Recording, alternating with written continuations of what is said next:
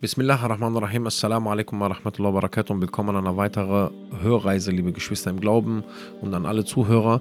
Diese Hörreise basiert auf einem Ereignis, was nicht allzu lang her ist.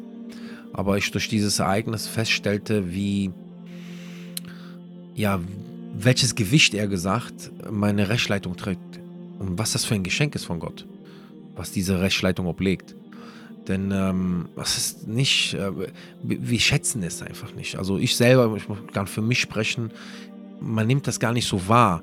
Und durch dieses Ereignis ist mir nochmal klarer geworden, welchen Vorzug ich im Leben habe und was Allah mir gegeben hat und äh, wie ich mit dieser Sache auch umgegangen bin und wie ich mit dieser Sache umgehen sollte. Denn wir sehen vieles im Leben als zu selbstverständlich. Also wir betrachten sehr viele Dinge im Leben als selbstverständlich. Das Atmen, das Hören, das Sehen und all diese Gaben, die Gott uns gegeben hat, im normalen Zustand ja. Und ähm, nehmen vieles um uns herum nicht wahr. Aber noch viel krasser ist diese Rechtsleitung. Viele von uns Muslime, Gott ergebene Menschen, ähm, wir verpassen oder wir vergessen, was wir da mit uns tragen das Ereignis, ich war auf dem Weg, beziehungsweise bei der Arbeit, auf dem Rückweg und ähm, von der Arbeit gesehen muss ich manchmal weite Strecken hinter mir äh, bringen und ich war am Fahren und mit einem Bruder am Telefonieren, den ich lange nicht gesprochen hatte. Und ähm, Alhamdulillah, durch diese Fahrten erinnert, mich dann, erinnert man sich an ein paar Leute und dann ruft man die an und kommt ins Gespräch. Man kann auch länger telefonieren, weil man fährt drei, vier Stunden. Und ähm, wir sprachen halt über alles Mögliche und dann auch über die Rechtsleitung. Und ich weiß nicht, kam irgendwie auf die, darüber, dass ich sage, ey, ich bin so dankbar, dass ich Muslim bin. Und Alhamdulillah, dass man Muslim ist und dass man Gottes ähm, Diener ist und ähm, sich dieser Sache unterwirft, dem Islam und Allah subhanahu wa ta'ala, beziehungsweise durch den Islam Allah subhanahu wa ta'ala. Und ähm, dann sagt er zu mir, guck mal, Bruder, ich stelle dir eine Frage. Und ich sagte zu denen, ja, stell mir deine Frage, kein Problem. Der sagt zu mir, und ich kenne diesen Bruder, der stellt meistens immer so Fragen, so im Wissen. Ja, der testet dann, der hat das schon mal mit mir gemacht in der Umrah. Nämlich, das saß ich und er hat mich gefragt, so was bedeutet Umrah und so. Und ich wusste nicht direkt eine Antwort darauf. Dann hat er mir erklärt, Ziara und so weiter. Ähm, ich habe gedacht, er wird wieder auf jeden Fall irgendwas fragen, bezogen auf Wissen. Dann will er wissen, ob ich das weiß oder nicht. Äh, was der Bruder Migalein segnet, mit einer sehr, sehr schönen Art macht und äh, ist ein Bruder, der sehr viel Wissen hat. Er sagt zu mir, Achi Kerim, was war so, so der krasse Wunsch von Ibrahim a.s. Was, was hat er sich sehr gewünscht? Was wollte der sehr gerne haben von Allah Azzawajal? Und ich überlegte kurz und ich sagte zu denen, dass sein Vater Muslim wird. Weil ich weiß, dass Ibrahim a.s., von dem, was man gelernt hat, dass der sehr traurig darüber war. Und Allahu Alam, wenn ich mir dessen nochmal sicher bin, ist, dass äh, im Tafsir heißt es, dass Ibrahim a.s., der Vater von Ibrahim a.s., am Yom Qiyamah wie ein Tier, ich glaube wie eine Hyäne, da sein wird und so in die Hölle geschickt wird, damit Ibrahim a.s. diese Trauer ja überwinden kann. Ja, wenn er sieht, wie sein Vater in die Hölle geht. Für, dann sagte ich zu denen, ja, nee, Ibrahim a.s., ja, sein Wunsch, dass sein Vater Muslim wird. Da hat er mich gesagt über Nuh, fragt er mich über Nuh, a.s. Ich habe gesagt, ja, bezogen auf das, sein Sohn. Denn sein Sohn hörte nicht auf Nuh, a.s., klettert auf einen Berg und ist nicht mit Nuh, a.s. in die Asche gegangen und hat nicht auf seinen Vater gehört und wollte nicht an seinen Vater glauben. Dann hat er zu mir gesagt, was war der Wunsch des Propheten Muhammad, a.s. Dann habe ich gesagt, ja, sein Onkel, Abu Talib, der wollte, dass er Muslim wird und es nicht geworden ist, ohne, obwohl er den Prophet beschützt hat, beziehungsweise Schutz gewährt hat, obwohl er hinter ihm stand, ist er gestorben ohne diese Rechtsleitung. Und wir könnten jetzt weiter natürlich machen. Hier Lut a.s., seine Frau, ja, und so weiter. Geschwister im Glauben, dann sagte er zu mir, guck mal, Achi, sagt er zu mir, das waren alles Wünsche von Propheten. Und Ibrahim a.s. ist Khalilullah, er ist der Freund Allahs. Nuh a.s., der über 900 Jahre auf dieser Erde war, einer der großen Gesandten unter den fünf großen Propheten. Muhammad a.s., Afdalu Khalq, die bevorzugte Schöpfung, der Prophet sallallahu alaihi der letzte aller Propheten, wünscht sich das für seinen Onkel. Ibrahim Khalilullah wünscht sich das für seinen Vater. Nuh a.s. für seinen Sohn. Lut a.s. Ja, all diese Propheten wünschen sich und jetzt diese drei, das sind Wünsche, sagt er zu mir, von Propheten. Und sie haben das nicht bekommen. Allah subhanahu wa ta'ala hat diese Menschen, und die haben sich das gewünscht, nicht recht geleitet. Dann sagt er zu mir, aber zu dir, Hamza, hat er ja gesagt. Dich hat er recht geleitet. In dem Moment, liebe Geschwister, ich war am Fahren, ich habe fast das Lenkrad aus meinen Händen verloren. Ich sagte, Subhanallah, wa bihamdi, Subhanallah, al-Azim. Wahrlich, Bruder, habe ich gesagt, du hast mir eine ganz andere Sicht gegenüber meiner Rechtsleitung gegeben. Jetzt bin ich mir bewusst, was ich bekommen habe. Ich bin dankbar dafür, habe ich gesagt, weil, dass du mir dieses Beispiel gegeben hast, weil jetzt, warum bin ich dankbar? Weil jetzt mir klarer geworden ist, wie sehr ich Allah danken muss. Diese Menschen, die Propheten, das waren Propheten, Leute, auserwählte Menschen von Allah subhanahu wa ta'ala, dass sie diese Botschaft tragen. Die haben sowieso eine krasse Stufe bei Allah. Damit die diese Stufe. Ich rede von Ibrahim, Khalilullah, Freund Allahs, liebe Geschwister. Er wünscht sich das. Allah sagt nein. Dein Vater wird nicht recht geleitet. Aber du, Bruder Ahmed, Muhammad, Thomas, Jan, was auch immer du für Namen trägst, vor deiner Jahiliya oder nachdem du konvertiert bist. Oder beziehungsweise vielleicht im Islam geboren, im Islam geblieben, hast eine Rechtsleitung bekommen und zu dir hat Allah subhanahu wa ta'ala ja gesagt. Und dir hat er diese Möglichkeit gegeben. Und stell dir mal vor, Propheten haben sich gewünscht für ihre Nachstehende und Allah subhanahu wa ta'ala hat nicht erlaubt. Hiermit soll uns klar werden, mir und dir, was wir mit uns tragen. Dann sagte der Bruder zu mir, und wie gehen wir manchmal mit dieser Rechtsleitung um, Bruder? Wir sind gar nicht dieser Rechtsleitung manchmal gerecht, beziehungsweise wir geben da gar nicht das wieder, wir gehen gar nicht damit richtig um. Wir, wir wenn ich das so sagen darf, Janni, uns interessiert das gar nicht mehr manchmal. Wir begehen Sünden und denken, ja, ist doch egal und ist doch egal und äh, im Endeffekt, ja, Alhamdulillah, Muslim und Janni, wir mit dieser Rechtleitung, das, was diese Propheten sich gewünscht haben für ihre Nachstehenden und sie nicht bekamen und wir bekommen haben, mit dieser Sache gehen wir um, als wäre es nichts wert. Als wäre das selbstverständlich. Und was ist das schon? Und reden darüber und behaupten Dinge darüber und gehen damit um, wie wir nicht mit denen umgehen sollten. Jetzt wird uns natürlich auch klar, warum die Vorfahren so kleinig waren in der Religion, so penibel in der Religion waren, so vorsichtig in der Religion waren. Weil die Religion ist keine Angelegenheit der Menschen, sondern eine Angelegenheit Allah subhanahu wa ta'ala. Ja, der Islam ist die Religion, liebe Geschwister, die Allah auserwählt hat für die Menschen. Und die Rechtsleitung obliegt nur ihm. Und wenn wahrlich nur er Recht leitet und dich Recht geleitet hat, warum bist du dann hochmutig über deine Rechtsleitung manchmal? Warum redest du, ohne dass du Bescheid weißt? Warum begehst du Taten, die wir nicht begehen sollten? Und ich sage nicht du und meine nur dich, Zuhörer, ich meine mich selbst damit. Ich meine, ich gucke hier gerade im Spiegel und sage das mir selbst. Ja, ich sehe gerade mich selber und sage, warum sündigst du manchmal? Warum bist du manchmal so voreilig? Warum denkst du nicht manchmal darüber nach? Warum gehst du manchmal nicht, bist du nicht dankbar in deiner Ibadah? Warum machst du manchmal nicht ein bisschen mehr? Warum versuchst du nicht und bemühst du dich nicht? So, so viele Fragen konnte ich mir jetzt stellen. Und der Prophet sallallahu alaihi wasallam war so bemüht in seine Dua für Abu Talib und der hat es nicht bekommen. Aber zu dir, Abu Ali hat gesagt, ja, du darfst recht geleitet werden. Du darfst diese Rechtsleitung tragen dann frage ich mich selbst, liebe Geschwister, ich frage mich selbst, bin ich dieser Rechtsleitung manchmal gerecht? Gehe ich damit um, wie ich damit umgehen sollte? Oder verliere ich den Faden selbst? Und dieses Ereignis gebe ich als Hörreise mit, damit wir uns klar machen, damit wir uns klar machen, was wir wahrlich mit uns tragen, liebe Geschwister. Und was wir wahrlich mit uns haben, tagtäglich. Es soll uns klar werden, dass das keine Selbstverständlichkeit ist, dass Propheten sich das gewünscht haben für Naschen und sie es nicht bekommen haben und du diese Sache bekommen hast und wisse, so wie wir Dinge bekommen haben, können sie auch weggenommen werden. Ich habe ein Buch gelesen von Al-Maududi, Rahimahullah, nicht mehr unter uns weilt dieser Imam, dieser Khatib, und der hat gesagt, die Rechtsleitung ist so ein großes, und mir ist dann auch diese Aussage klarer geworden. Also ich habe diese Aussage damals auch wahrgenommen in seinem Buch, aber durch dieses Ereignis sind mir viele Aussagen bezüglich der Shahada, bezüglich der Rechtsleitung, der Hidayah klar geworden. Yani, der sagt, die Rechtsleitung ist ein Geschenk von Allah Azzawajal, ein Riesengeschenk. Wenn du die nicht akzeptierst, kommt genauso viel Strafe zurück. Yani, wenn du nicht das, damit nicht umgehst und diese Rechtsleitung ablehnst, dann kommt genauso viel auf dich anderes zurück. Genauso muss uns klar werden, dass wenn wir dieses Geschenk haben, festhalten sollten. bevor es uns weggenommen wird, weil wir nicht damit umgehen sollten, wie wir damit umgehen. Und jetzt soll sich der Nichtbetende fragen, warum betest du nicht, Bruder? Das Gebet machst du ja nicht für die Menschen, das Gebet machst du für Allah subhanahu wa ta'ala. Guck mal, Allah hat dich recht geleitet, du nennst dich Muslim. Du sagst, ja Allah, ich bin dein Diener, ich bin dein ergebener Diener. Aber betest nicht, wenn Allah zum Gebet ruft. Frag dich doch mal jetzt, warum betest du nicht?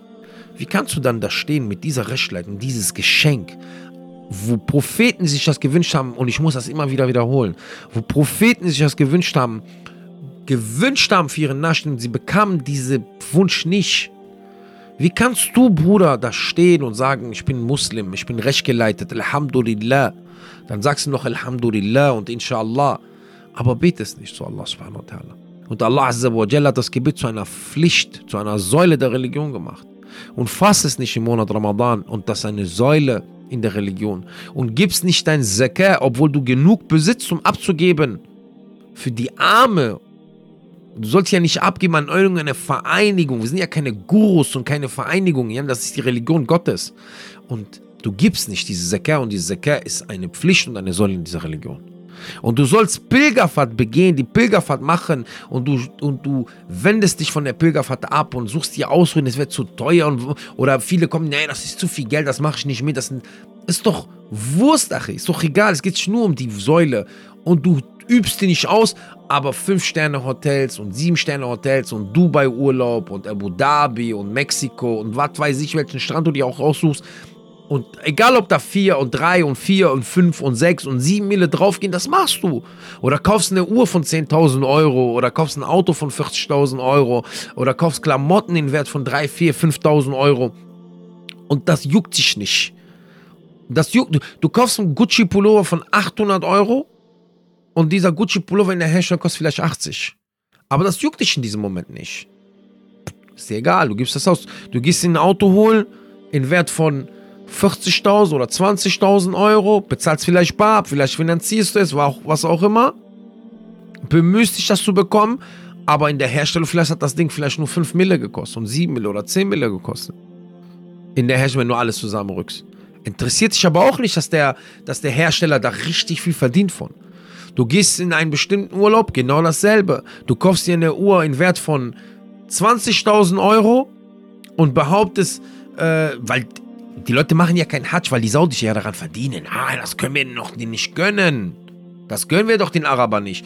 Aber du kaufst eine Uhr von 20.000 Euro, aber deren Wert, normalerweise, der Herstellungswert von dieser Uhr ist vielleicht 5, 7, 8. In der Liste ist sie vielleicht mit 10. Und du kaufst, du gibst, blätterst 20k dahin und interessiert sich nicht, ob der Uhrmacher, der dir das verkauft hat, gerade auch an der Uhr 4, 5, 6.000 Euro verdient und der Hersteller vielleicht 10.000 Euro dran verdient hat und was auch immer er dran verdient hat. Weil in der Herstellung weißt du ganz genau, die Uhr ist vielleicht keine 8000 Euro wert. In der Herstellung ist vielleicht die Uhr vielleicht nur noch 2000 Euro wert. Manche Uhren, ähm, ich komme auf die Marke nicht. Nicht, weil ich nicht kenne, die fällt mir gerade nicht ein. Ich sage nicht Rolex und, und das Patek ist oder was auch immer. Gibt es Uhren, die haben, die sind so teuer, die haben ein Gummiband, Janni. Die haben ein Band, Gummi, nicht mal Echtleder oder sowas. Oder irgendwie Stahl oder Gold. Gummiband. Aber weil die Uhr so, so, so begehrt, kostet dann 10.000 Euro, aber in der Herstellung hat die 500 Euro gekostet. Janni, bitte. Und da machst du dir auch keine Gedanken darüber. Das interessiert dich in diesem Moment auch nicht. Aber bei der Hajj, und daran merkst du, dass das der Shaitan ist, bei der Hajj sagst du, ey, ne, 5000 Euro für die Hajj, ich bekomme ein Hotel in Mekka und ich bekomme ein Hotel in Medina und ich fliege sechseinhalb Stunden Flug, bekomme Frühstück und Abendessen, werde Verpflegung bekommen in den Mina-Zelten, werde Verpflegung bekommen in Arafah, was umsonst verteilt wird. Mein Schaf wird geschächtet, mein Opfertier wird in, der, in, dem, in dem Preis mit drin. Die Begleitung der Begleiter ist mit drin, deren Reise und deren Preise. Dass die mich begleiten und mir alles übersetzen und mir alles zeigen, dass ich alles richtig mache, weil ich selber ja nicht in der Lage bin, das alleine zu machen, beziehungsweise mich gar nicht bemühe, ein Buch zu öffnen, Hatsch und zu lernen, brauche ich jemanden, der mir alles zeigt und der auf mich aufpasst. Und wenn ich krank werde, bin ich auch krankenversichert vor Ort und kann die Krankenhäuser benutzen und das und jenes und äh, kriegt Begleitung die ganze Zeit und all das ist mit drin. Nein, die Saudis verdienen zu viel Geld. Nein, nein, nein, mache ich nicht mit. Und Allah subhanahu wa ta'ala hat die Pilgerfahrt zur Pflicht gemacht. Einmal im Leben, ja. Einmal im Leben, Bruderherz. Für diese Rechtleitung, du bekommst, kannst du nicht einmal im Leben das opfern, ohne dir da Gedanken darüber zu machen, ob die Saudis daran verdienen oder die Airline daran verdienen oder die Hotelkette daran verdienen. Bei allen anderen weltlichen Angelegenheiten machst du dir doch auch keine Gedanken. Oder gehst du bei Rewe einkaufen und nimmst jedes Produkt in der Hand und rechnest aus, was sie daraus verdienen in der Herstellung oder in der Produktion und äh, wie viel du dafür bezahlst? Aber du machst dir das in der Ibadah. Super. Bin stolz auf dich dass du mikroskopisch achtest in den Dingen mit der Ibadah, aber mikroskopisch nicht achtest in weltlichen Angelegenheiten und dann kommst du mir mit Schuhen von 600 Euro an und du denkst, du hast was, was Großartiges geschafft. Dabei hat dich der Modedesigner und die Verstellungsfirma dich sowas von verarscht. Die haben dich sowas von rasiert, weil die haben für die Schuhe vielleicht 20 Euro gebraucht. Ja, die haben für die Schuhe 20 und 30 Euro verbraucht und du bezahlst 600 Euro. 770, äh, 570 Euro mehr, als wie du musstest. Ja, die, die haben dich rasiert, Bruder. Gegen den Strich. Und du hast das nicht mal gemerkt. Die haben dich gezogen bis zum geht nicht mehr. Aber bei der Hajj, weil vielleicht auch die saudische Regierung was daran verdient, wenn du vor Ort Geld ausgibst. Und vielleicht verdient sie auch an den einen oder die andere Sache. Die Airline. Vielleicht verdient die Airline mehr als äh, wie normal, wenn du fliegen solltest ist auch ein Hotspot, ne? Alhamdulillah, Mekka, Zentrum aller Muslime. Ja. Äh, da machst du dir Gedanken und dann sagst du, nee, das mache ich nicht mit. Volum, das ist ungerecht. Ach, ich fürchte Allah. Wir müssen Allah fürchten, richtig. Wir möchten Allah fürchten, so wie wir ihn fürchten müssen. Und nicht da Gottesfurcht anziehen, den Mantel der Gottesfurcht anziehen und woanders dann wieder ausziehen. Damit meine ich, wir gehen mit unserer Rechtsleitung nicht korrekt um. Guck mal, welches Geschenk wir tragen. Du bist Muslim, Alhamdulillah. Du sprichst La ilaha illallah Muhammad Rasulullah. Glaubst an Allah subhanahu wa ta'ala. Allah hat dich recht geleitet. Hat dir diese Rechtsleitung gegeben, was Ibrahim a.s. nicht für seinen Vater bekam, Nuh a.s. nicht für seinen Sohn bekam, Muhammad nicht für seinen äh, Onkel bekam, Lut a.s. nicht für seine Frau. Yani, Propheten bekamen das nicht für Nachstehende, aber du hast es bekommen, Bruder und Schwester, aber möchtest nichts dafür opfern. Und die vor uns haben alles geopfert. Auch wenn der Wunsch nicht erfüllt worden ist für ihre Nachstehenden, haben sie alles dafür geopfert und haben alles dafür gegeben. Aber so sind wir heutige Muslime, neunmal klug. Obendrauf haben wir noch die Leute, die in den sozialen Medien versuchen, unsere Religion für einen billigen Preis zu verkaufen. Was meine ich damit?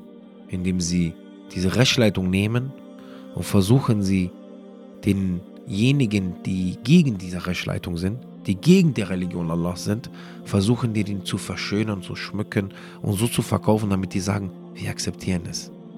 Bruder und Schwester im Glauben, wir brauchen keine Akzeptanz von niemandem. Keiner muss unsere Religion akzeptieren. Der Einzige, der unsere Praktizierung akzeptieren muss und unsere Taten ist Allah subhanahu wa ta'ala, demjenigen, den diese Religion gehört. Und wenn es ihm ein passt oder nicht passt, wenn es einem gefällt oder nicht gefällt. Ich schade niemandem in meiner Religion. Die Menschen schaden sich gegenseitig selbst mit anderen Dingen und nicht mit der Religion. Leider wird die Religion benutzt, ja, das wissen wir. Leider wird die Religion benutzt aber mein Bruder und meine Schwester, derjenige und diejenige, die versuchen, irgendwas darzustellen, fürchtet Allah subhanahu wa ta'ala. Seid dankbar, dass ihr recht geleitet seid, bevor diese Rechtleitung euch weggenommen wird. Weil nur Allah recht leitet und ihre leitet. Und dem Allah Rechtleitung gegeben hat, kann kein Mensch ihre leiten. Und demjenigen, dem Allah ihre Leitung gegeben hat, kann kein Mensch recht leiten denken wir über unsere Rechtsleitung nach. Sein, wir müssen darüber, darüber nachdenken, damit wir dankbarer sind für unsere Rechtsleitung. Dann werden wir auch anders mit unserer Rechtsleitung umgehen. Dann werden wir auch anders mit dem Islam umgehen. Dann werden wir auch anders lernen. Dann werden wir anders verstehen. Dann werden wir anders umsetzen, anders Ibadah machen. Wir werden viele Dinge anders machen. Dann würden wir auch mehr Taqwa haben, mehr Gottesverschein, bevor wir über diese Rechtsleitung sprechen, bevor wir über die Religion sprechen. Dann würden wir uns schämen und Angst haben, was Falsches zu sagen. Angst haben, irgendwas Falsches zu vermitteln Weil es geht sich nicht um mich und dich und um irgendeine Sache, die wir erschaffen haben oder die wir in die, in, ins Leben gerufen haben. Es geht sich um Islam. Und Islam ist die Religion Allahs. Ist die Religion Allahs. Der, die Religion Allahs ist der Islam. Es geht sich um diese Angelegenheit. Das heißt, du redest über Angelegenheit von Allah subhanahu wa ta'ala. Wie kannst du dich da trauen, irgendwas zu erzählen, ja? Um irgendjemand zu gefallen. Wach mal auf. Komm mal klar. Wach mal auf. Subhanallah, das ist der, der größte, das ist der größte, der größte Schaden, was soziale Medien und diese Kameras aufs Handy bringen mit sich. Das ist der größte Schaden. Dieser, was mich, was mir am meisten wehtut, liebe Geschwister, wenn ich sehe diese Respektlosigkeit gegenüber der Religion, die Respektlosigkeit zum Wissen, diese Respektlosigkeit, Respektlosigkeit zu der Rechtsleitung, die wir bekommen haben. Die stellen sich davor, nennen sich Muslime und äh, nennen sich Diener Allahs und reden über die Religion, als wäre sie irgend, irgendetwas, irgendwas Erschaffenes, wie erschaffene Dinge auf dieser Welt, wie, ähm, wie Denkweisen der Menschen auf dieser Welt oder irgendwas Gebrachtes von diesem. Das ist nicht irgendwas von diesem Menschen, Jani. Allahs Religion ist von Allah subhanahu wa ta'ala. Es ist ein Wahi von Allah azza wa jal, den den Propheten Muhammad sallallahu gegeben hat. Und der Koran ist die Botschaft Allah subhanahu wa ta'ala. Das Wort Allahs nicht erschaffen. Yani das Wort Allahs ist nicht erschaffen. Und du willst darüber äh, philosophieren und deuten und was auch immer. Schauspielern. Und ich weiß nicht, wem du damit gefallen möchtest. Damit irgendein Hans um die Ecke kommt und dir sagt, boah, finde ich aber gut, dass du das so machst. Ja, mich interessiert dieser Hans nicht. Der hat mich in meiner Jahiliya nicht interessiert, der interessiert mich erst recht nicht in meiner Religion. Wallahi. Mich hat mich in meiner Jahiliya nicht interessiert und in meiner vorislamische Zeit nicht interessiert, was Hans und Jürgen und wer auch immer was gesagt hat. Und Sandra und Miriam und wie die auch mal alle heißen sollen. Hat mich in meiner Jahiliya, meinst du, es interessiert mich in meinem Islam? Die Religion ist die, die Allah gebracht hat. Schmeckt dir es nicht? Willst du es nicht? Wassalam. Yani auf Wiedersehen. Auf Wiedersehen. Gefällt dir es? Und Allah leitet es. Ahlan wa sahlan. Und wahrlich wirst du ein Gewinner sein am Yom al-Qiyamah. Geschwister im Glauben. Bevor ich meine Zeit verliere an Unsinniges, beziehungsweise an Menschen, die es nicht verdient haben, möchte ich nochmal euch erinnern, dass wir wirklich, und ich möchte mich damit auch vor allem erinnern, wirklich dankbar sein können, dass wir recht geleitet sind. Es ist keine Selbstverständlichkeit. Glaubt mir, es ist keine Selbstverständlichkeit. Wir können nur froh darüber sein, dankbar sein. Stellt euch vor, wie der Prophet ein Dua macht für seinen Onkel. Schließt seine Augen und versucht dir vorzustellen, wie der Prophet sallallahu alaihi wasallam Dua macht für Abu Talib Abu Talib wird nicht recht geleitet. Wie Ibrahim a.s. verlangt für seinen Vater und er wird nicht recht geleitet. Wie Nuh a.s. seinen Sohn sieht am Berg und er hört nicht und lehnt ab und wird nicht recht geleitet. Aber Allah Azza dich recht leitet. Die erlaubt das Gebet, die erlaubt die Shahada, die erlaubt das Fasten, dich auf diesem Weg führt. Wie dankbar müssen wir doch sein, liebe Geschwister. Möge Allah uns vergeben, möge Allah uns das Beste geben und uns als Muslime sterben lassen. Barakallahu fikum, liebe Geschwister. Bis zur nächsten Hörreisen. Wa alaikum assalam wa rahmatullahi wa barakatuh.